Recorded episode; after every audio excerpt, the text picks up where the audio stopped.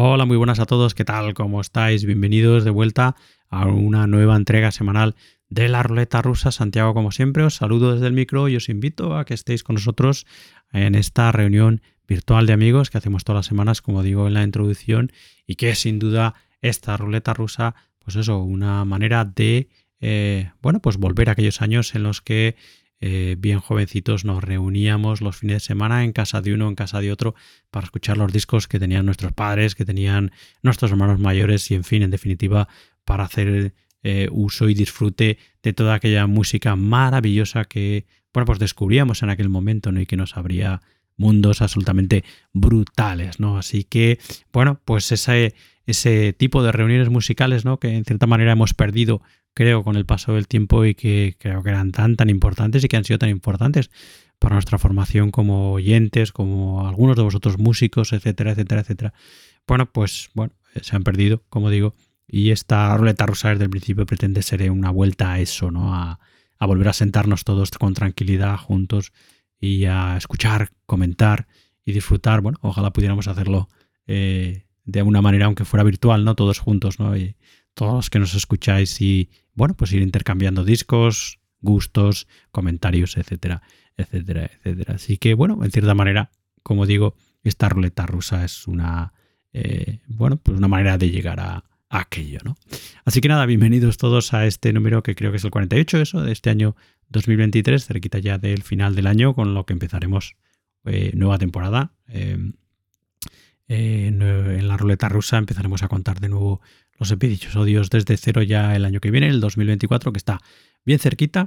Y bueno, pues eh, vamos allá con la selección que os hemos preparado para este número, ¿no? hemos empezado, como estamos haciendo habitualmente, con nuestra portada, que es este destacadísimo nuevo disco, en este caso un EP de, Steve, de Stephen Wilson, ya sabéis, uno de los grandes nombres del rock progresivo contemporáneo, si no el nombre más grande, en definitiva, a falta de otros eh, eh, bueno, proyectos, digamos, o nombres importantes ¿no? dentro del el progresivo contemporáneo, sin duda destaca sobre todos el nombre de Stephen Wilson, ya sabéis, líder de los Porcupine Tree y también dueño de una carrera bajo su nombre, ¿no? Como líder estupendísima, ¿no?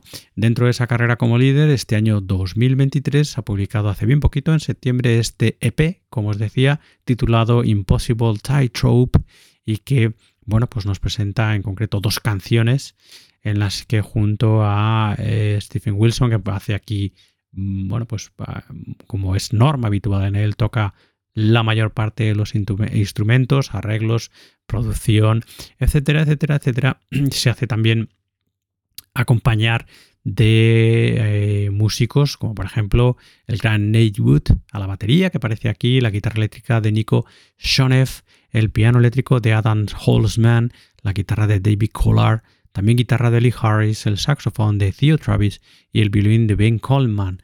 Todos nombres eh, bien conocidos fundamentalmente, si os gusta el jazz, bien conocidos también del ambiente jazzístico, ¿no? Nombres como Theo Travis, como Adam Holzman o como el propio Nate Wood que os decíamos al principio y que como digo acompañan en cierta manera, y digo en cierta manera porque como os comentaba, eso, eh, Stephen Wilson normalmente se cocina y se papea prácticamente todo en sus discos, ¿no? Y no es eh, diferente también en este Impossible Tightrope. Como os decía, dos temas, composiciones evidentemente de Stephen Wilson. Hemos abierto escuchando el eh, tema que da título al EP, Impossible Tightrope, y vamos a escuchar el segundo tema más cortito y que se llama Economies of Scale. Ahí está nuestra portada de este número de la ruleta rusa, el nuevo trabajo EP, en este caso de Stephen Wilson, Impossible Tightrope. Bienvenidos todos de vuelta a vuestra ruleta rusa del rock.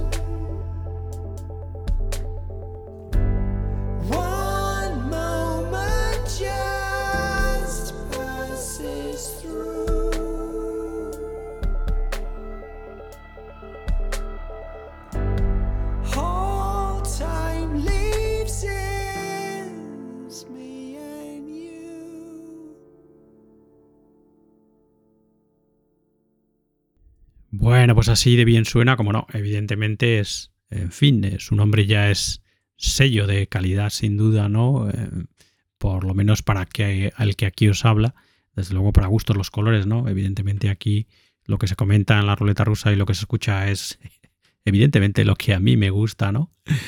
Y lo que, bueno, pues busco eh, de recomendar y compartir eh, con vosotros en esta reunión de amigos rockeros, ¿no? Bueno, pues ahí estaba nuestra portada, el nuevo trabajo de eh, Stephen Wilson, este Impossible Tightrope EP con dos temas, los dos temas que hemos escuchado, ese tema que da título a la grabación con el que hemos abierto el Em, el número de la ruleta rusa, Impossible Tightrope y este Economics, Economics of Scale que acabamos de escuchar. La verdad que desde hace tiempo eh, en su trabajo siempre hemos escuchado cierto, cierta crítica social ¿no? Eh, y política eh, en Stephen Wilson, en los trabajos de Stephen Wilson, en, algunas, en algunos trabajos de una manera más sutil, pero en los últimos trabajos sí que encontramos que esa crítica social se va haciendo cada vez más evidente ¿no? y cada vez más fuerte. Y bueno, pues en este P es absolutamente evidente en las letras y en los títulos de los temas y el título del EP, cosa de la que nos congratulamos, ¿no? Porque yo soy de la idea que eh, las personas que tienen, eh, bueno, pues que están en cierto, en un lugar más alto que el resto, ¿no? Digamos, ¿no? Que tienen, eh, bueno, pues más luz de alguna manera, ¿no? Más visibilidad pública. Bueno, pues son también personas que yo creo que tienen cierta responsabilidad eh, en los tiempos en los que vivimos a nivel social y político. Esto evidentemente es una posición personal de cada uno y es muy respetable, pero a mí cuando el músico, el artista, el intelectual, etcétera, etcétera, etcétera, medianamente famoso o famoso en cierta manera, toma este paso que creo que es muy valiente, eh, pues yo lo aplaudo con las orejas, ¿no? Porque la verdad es que eh, creo que lo deberían hacer muchos más. En fin, pues nada, estupendo este Impossible Tightrope, que nos ha gustado como siempre, como nos gusta el trabajo de eh, Stephen Wilson, vez más de lleno en la, exploración sonora y en, en, la adición de elementos más electrónicos a su música, ¿no? Y bueno, pues en fin, Ahí estaba, este Impossible Tightrope de Stephen Wilson, nuestra portada de este número. De la ruleta rusa, como digo, venga, vamos a seguir adelante, que me quedo enganchado en el trabajo, trayectoria, música, obra de Stephen Wilson.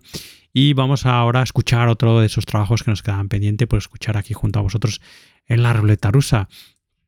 Se trata de este grupo eh, llamado Gizmodrome y que es eh, el nombre que han elegido estos cuatro músicos bien, bien, bien conocidos de, bueno, pues de, en fin, de la música en general, del rock, de otros eh, eh, ambientes musicales, como son eh, nada más y nada menos que Stewart Copeland, el batería de Police, el guitarrista y vocalista Adrian Vilu, como ya sabéis, además de su carrera en solitario un tanto irregular, pues guitarrista y vocalista de los King Crimson en cierto momento y también eh, de, bueno, pues de otros, otros proyectos musicales, ¿no?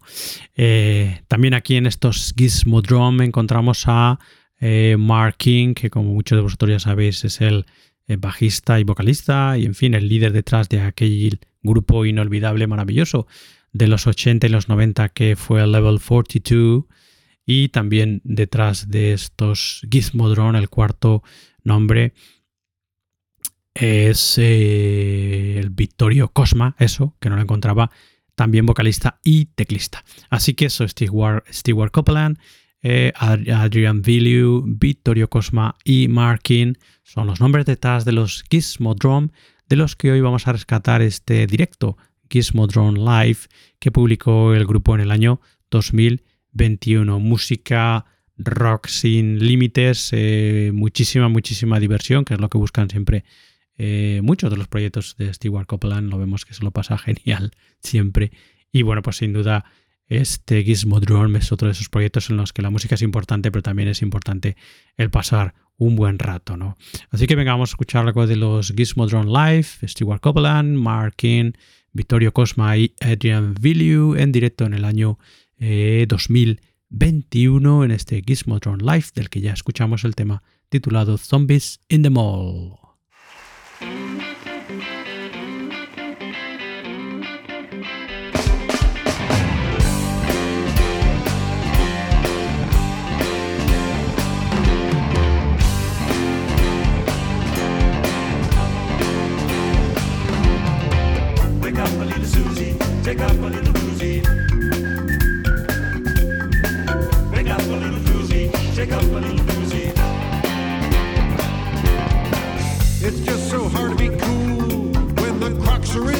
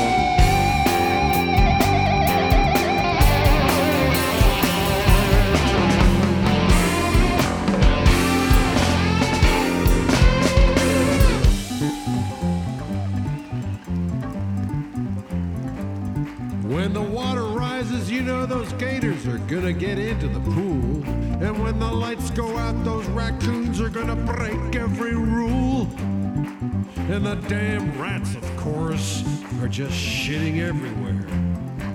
And the scorpions are climbing up the pipes, but I don't mind. Take your time.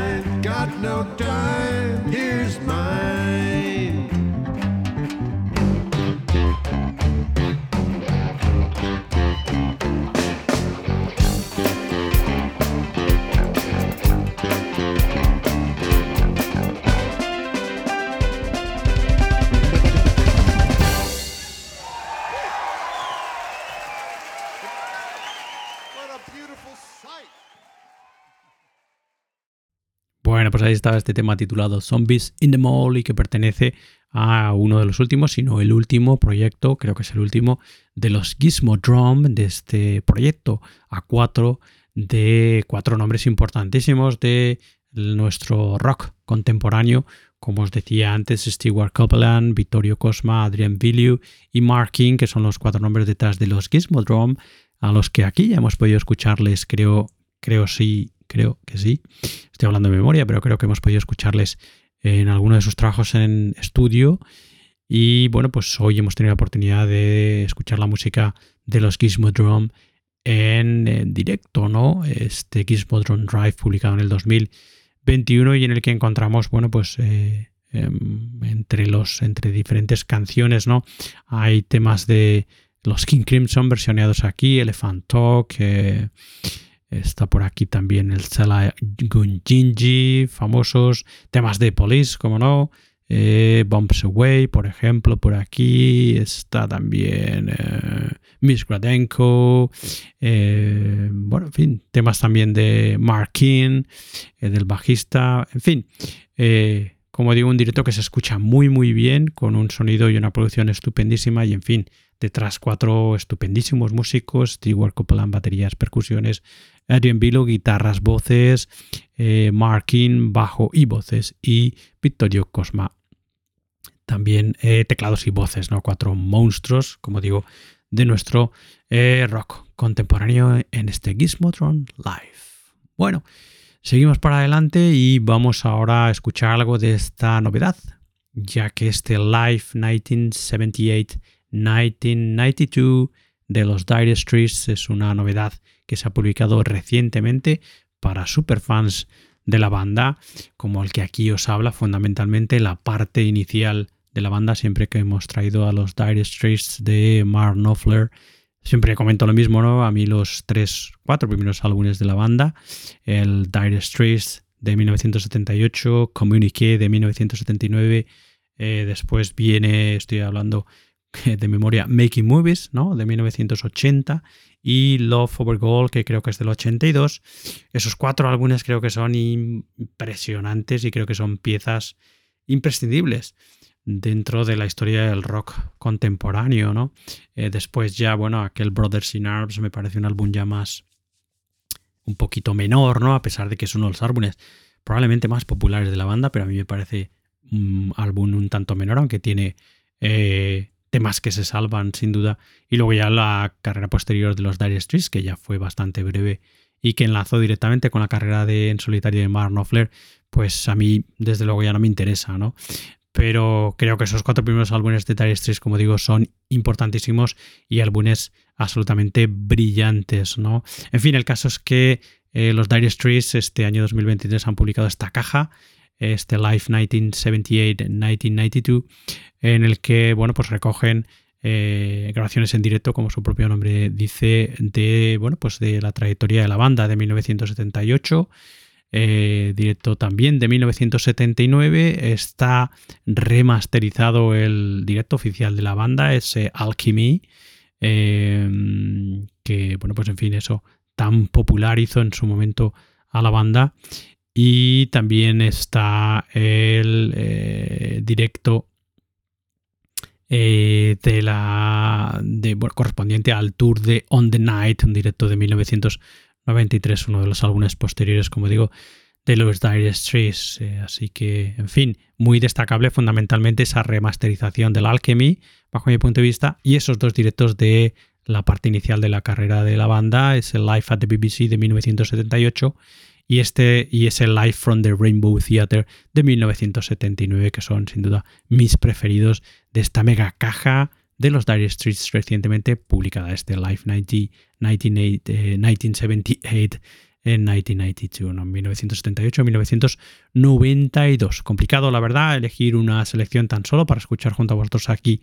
de, este, de, esta caja de los Dire Straits en directo, pero bueno, pues me he decidido sin duda de esos dos eh, conciertos de la etapa inicial de la banda, de 1978-1992, me he quedado con la versión del estupendo Lions, uno de los temas que originalmente estaban eh, dentro del comuniqué del segundo álbum de estudio de la banda de 1979.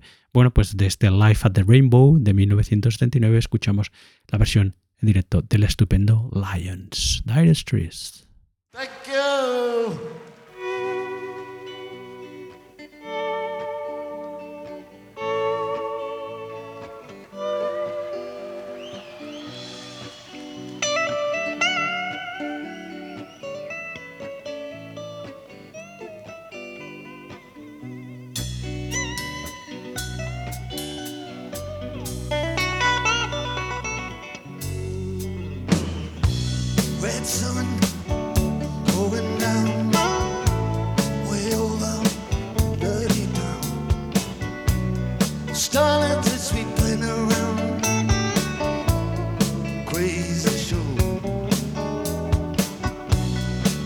And that girl is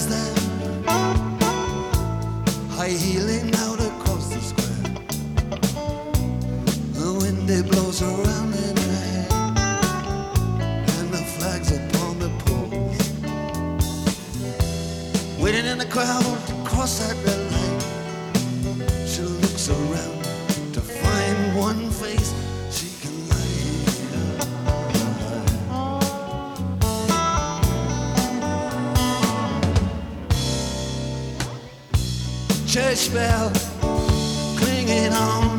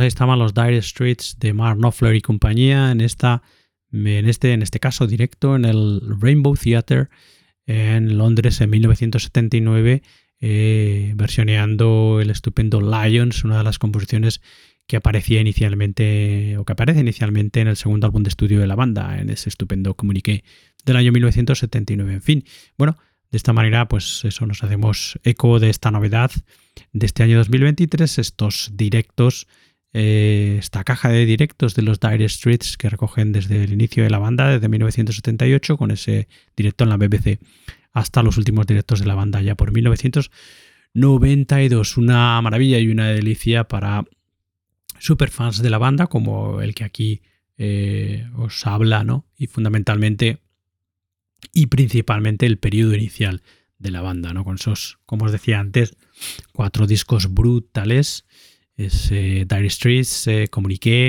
em, Making Movies y Love Over Gold, que son álbumes absolutamente maravillosos de los Dire Streets. Y en fin, hablando de catedrales del rock contemporáneo y de bandas absolutamente imprescindibles de la historia del rock clásico y contemporáneo, vamos a dar una pincelada de nuestros admirados llamados King Crimson. ¿no? Ya sabéis que nos hacemos siempre muy pesados con la banda de Robert Fripp, pero bueno, hoy tenemos que hacernos eco porque eh, hace bien poquito que se ha publicado esta, 50, eh, este 50 aniversario de la publicación de uno de los álbumes eh, estupendísimos de los 70 de los King Crimson. Estamos hablando del Lars Tongues in Aspic, que es uno de los álbumes de la banda. Para mí es uno de mis álbumes favoritos, ¿no?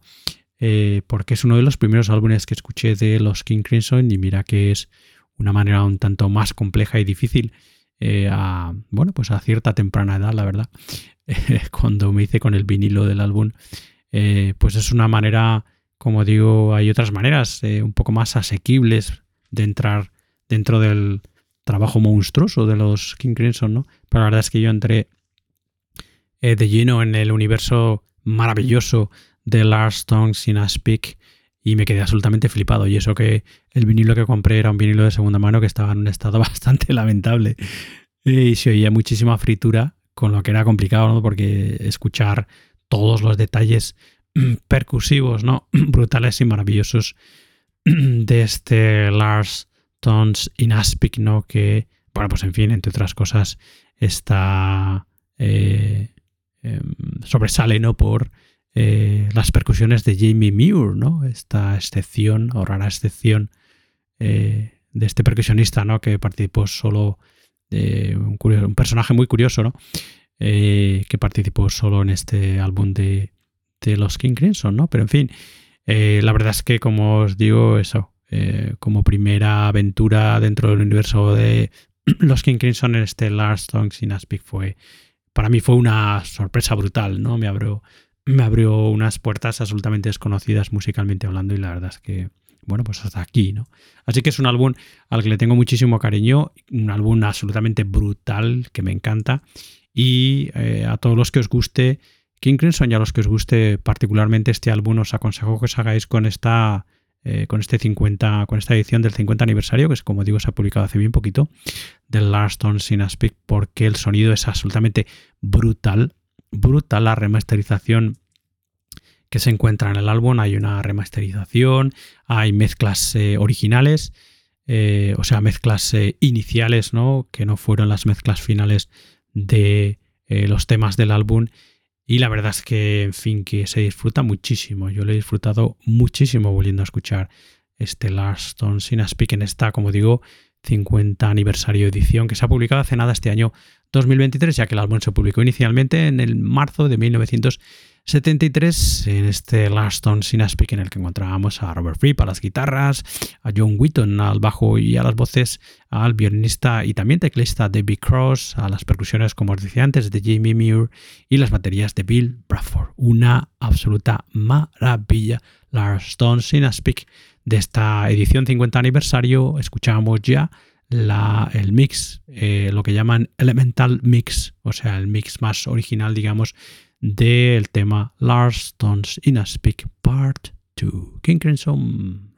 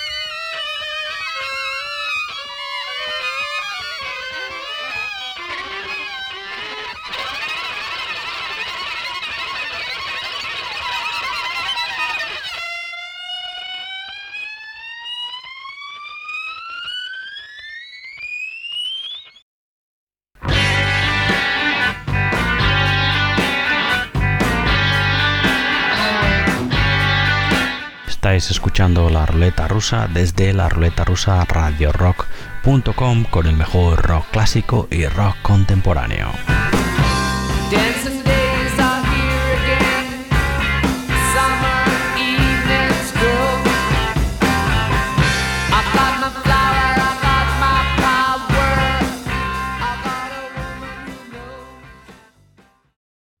Bueno, en fin, una maravilla, como digo, volver a acercarse al universo de King Crimson y además a este uno de mis álbumes favoritos, Lars Stone Speak, originalmente eh, publicado en 1973 y del que hace nada se ha también publicado este año 2023 esta eh, edición del 50 aniversario de la publicación del álbum y que como digo es absolutamente recomendable, muy recomendable. Yo, en fin, he vuelto a alucinar con una escucha esta vez sin esas frituras y tal del vinilo original que compré de segunda mano que como os decía también antes me abrió todo un universo absolutamente alucinante.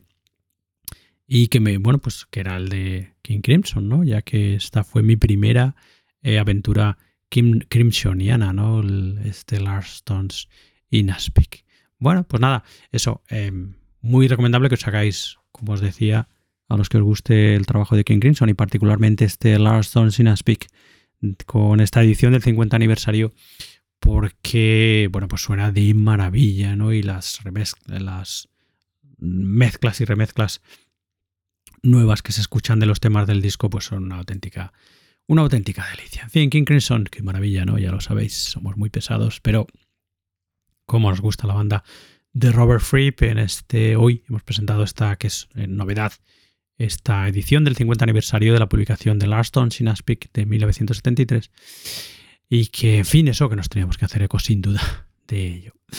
En fin, hablando de monstruos, eh, seguimos con más monstruos del rock contemporáneo. Hemos, en fin, esto ha salido así sin más hace... Eh, en este número eh, hace bien poquito hemos escuchado a los a la banda de Stewart Copeland, Markin, Vittorio Cosma y Adrian Bilu, Gizmo Drum.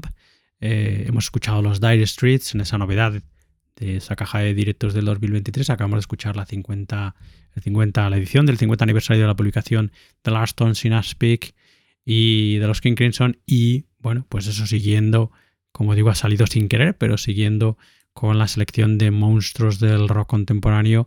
Nos toca el turno ahora de. Nos toca hablar del gran David Bowie, ya que bueno, pues eh, en el año 2021 y que nos quedaba todavía por escuchar y por resaltar aquí en eh, la ruleta rusa se publicó este Toy, que es un álbum que no dio tiempo a publicarse eh, con David Bowie en vida y que se ha publicado después de que Bowie, bueno, pues pasará, en fin, a, a, otra vida, ¿no? Es un álbum, como digo, que se grabó en octubre, entre julio y octubre del 2000 y que se publicó en el año 2021 y que recoge eh, canciones de la etapa de Bowie inicial, fundamentalmente de 1964 a 1971, eh, bueno, pues eh, no reescritas, con nuevos arreglos, de alguna manera muchas de ellas modernizadas, no sé muy bien cómo decirlo, poner esto entre comillas, ¿no?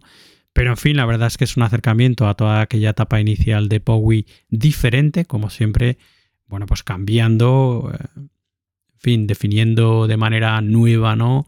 Eh, muchas de las estructuras musicales que David Bowie tocaba. Y la verdad es que, en fin, pues de nuevo un acercamiento al trabajo eh, estupendísimo de David Bowie. Es una, son tres CDs. El primer CD titulado Brilliant Adventure, el segundo Alternative and Extras y el tercero Unplugged and Somewhat Slightly Electric y que como digo recoge eso, todos, muchas de esas composiciones de la etapa inicial de Bowie de 1964 a 1971.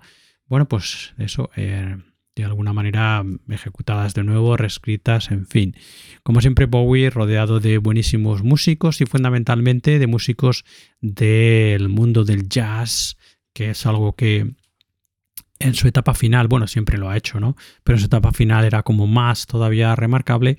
Eh, músicos como el guitarrista Al Slick, que bueno, es un compañero, viejo compañero de aventuras de Pete Bowie, el guitarrista Gary Leonard, el bajo de Kaylan Dorsey, el bajo también y guitarras de Mark Platy, los teclados de Mike, de Mike Garson, como no, las baterías de Sterling Campbell, eh, violín eléctrico, mandolina y acordeón de Lisa Jer, mano la trompeta de Kwon Bu, eh, acompañamientos vocales de Holly Palmer y Em Griner, Griner, perdón, y, como no, los arreglos orquestales en algunos temas de Tony Visconti. Eh, producción de Bowie, Mark Platy, ingeniería de Pete Kepler, para los que os gusten estos detalles. Bueno, pues ahí está, Toy, año 2021, David Bowie. Escuchamos ya la versión, como digo, modernizada, entre comillas, del álbum, eh, perdón, del tema titulado como el álbum Toy, Your Turn to Drive. Your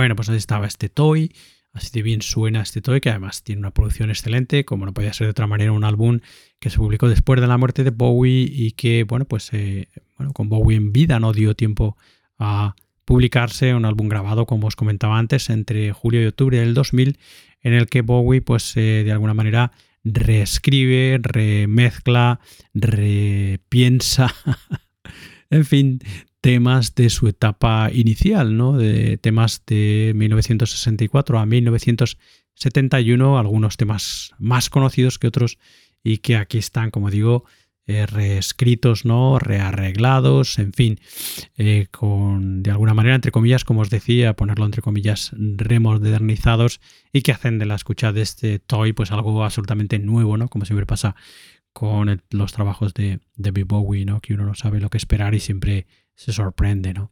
En fin, tres CDs que forman parte de este toy, absolutamente recomendable para superfans de el gran David Bowie. Y bueno, pues nada, eh, tenemos que, que seguir para adelante y, en fin, y ya creo que sí, eso, eh, nos toca enfilar la recta final de... Ah, no, no, no nos toca enfilar la recta final del programa. nos quedan todavía dos invitados, ya me parecía raro, no lo veía.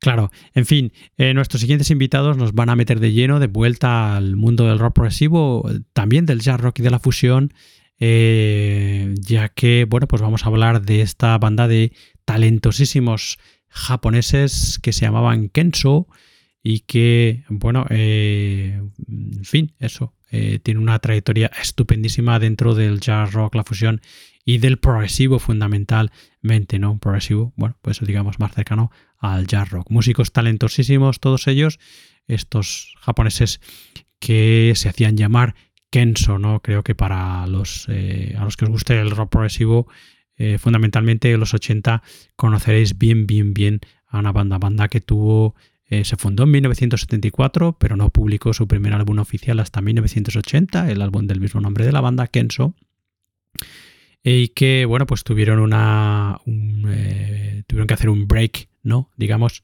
eh, en ciertos años, pero a partir del 2017 la banda sigue todavía en activo, ¿no? En fin, banda muy interesante, fundamentalmente esos álbumes de los 80 que son álbumes que a mí me, me encantan, ¿no? Hoy vamos a escuchar la banda en directo, en un directo del año 1982, eh, a la banda, digamos, en sus inicios eh, de álbumes oficiales. En este, como digo, Live 80 que es una especie de directo no oficial de la banda, ya que no se encuentra dentro de los directos oficiales de la banda, pero tiene un sonido estupendísimo y en fin, es una muy buena piedra de toque para que podáis escuchar a los que no conozcáis el trabajo de esta talentosísima banda que eran los Kenso. En este directo, la banda, pues bueno, pues eh, prácticamente la formación original de los Kenso, el bajista Kimiyoshi Matsumoto, el batería Karukijo Yamamoto, la flauta de Shiro Yajima, las guitarras y teclados de Yoshi- Yoshihima Shimu- Shimuchi, eh, los también teclados de Atsumi Makiuchi y eh, las voces de Naoko Shimogaito, Sachiko Misha- Miyashita, eso, y también flautas y saxos de Mas- Masayuki Tanaka. Bueno, pues nada, venga, vamos a escuchar a los Kenso en directo en el año 1982, escuchando el tema 検証ではあの喧騒のステージを始めます。1曲目新曲です「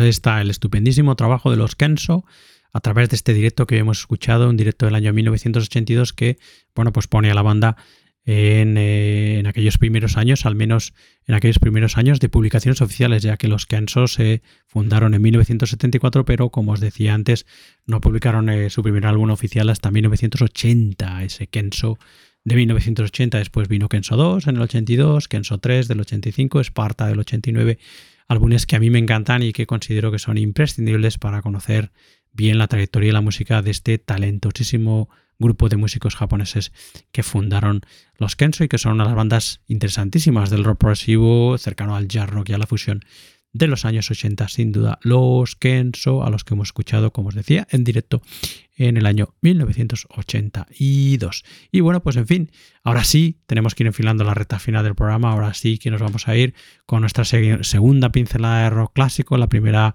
la dimos de la mano de los grandes King Crimson con esa novedad de la edición de 50 aniversario de Lars Stones in Aspic y nos vamos a, a, eh, bueno pues a despedir eh, bueno pues y, mm, yéndonos al blues más puro y duro de alguna manera nos vamos a despedir así ásperamente mm, de una manera maravillosa de la mano del gran Johnny Winter eh, del que hoy vamos a escuchar su tercer álbum de estudio, aquel imprescindible Second Winter, álbum publicado en el año 1969 y en el que junto a Johnny Winter, aquí hay guitarras, mandolinas y como no voces, encontramos a su hermanísimo Edgar Winter al piano, teclados, órgano, harpsichord, también tocando el saxo- saxofón, el alto y eh, a las voces junto a las percusiones de Uncle John Turner, en los bajos en diferentes temas de Tommy Shannon y de Dennis Collins. Tony Shannon, eh, como muchos de vosotros conocéis,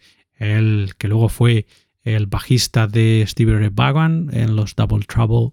Y en fin, bueno, pues eso, estos eh, cuatro, eh, digamos, músicos los que dan forma a este tercer álbum de estudio de Johnny Winter, este Second Winter, del que nos vamos a despedir escuchando ese Hustle Down in Texas, que es una composición de Johnny Winter.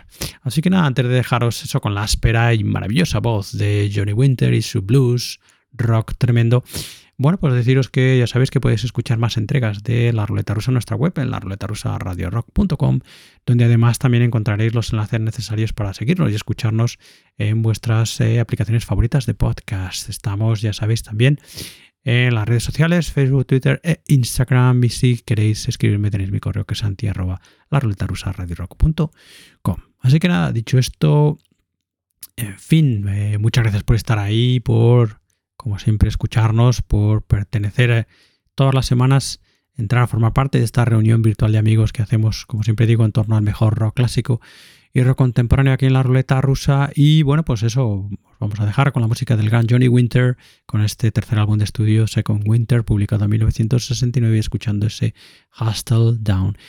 In Texas, nosotros nos despedimos hasta una nueva edición de la ruleta rusa que será la semana que viene. Hasta entonces, sed buenos, sed felices y, en fin, bueno, pues eso. Nos escuchamos pronto. Hasta luego. Adiós, adiós.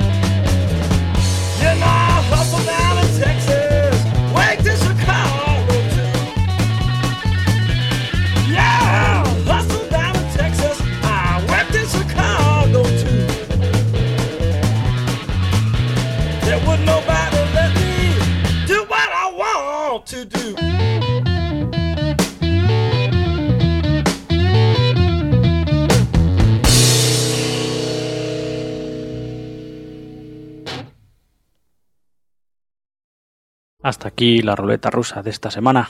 La semana siguiente, más. Hasta luego, nos vemos. Adiós.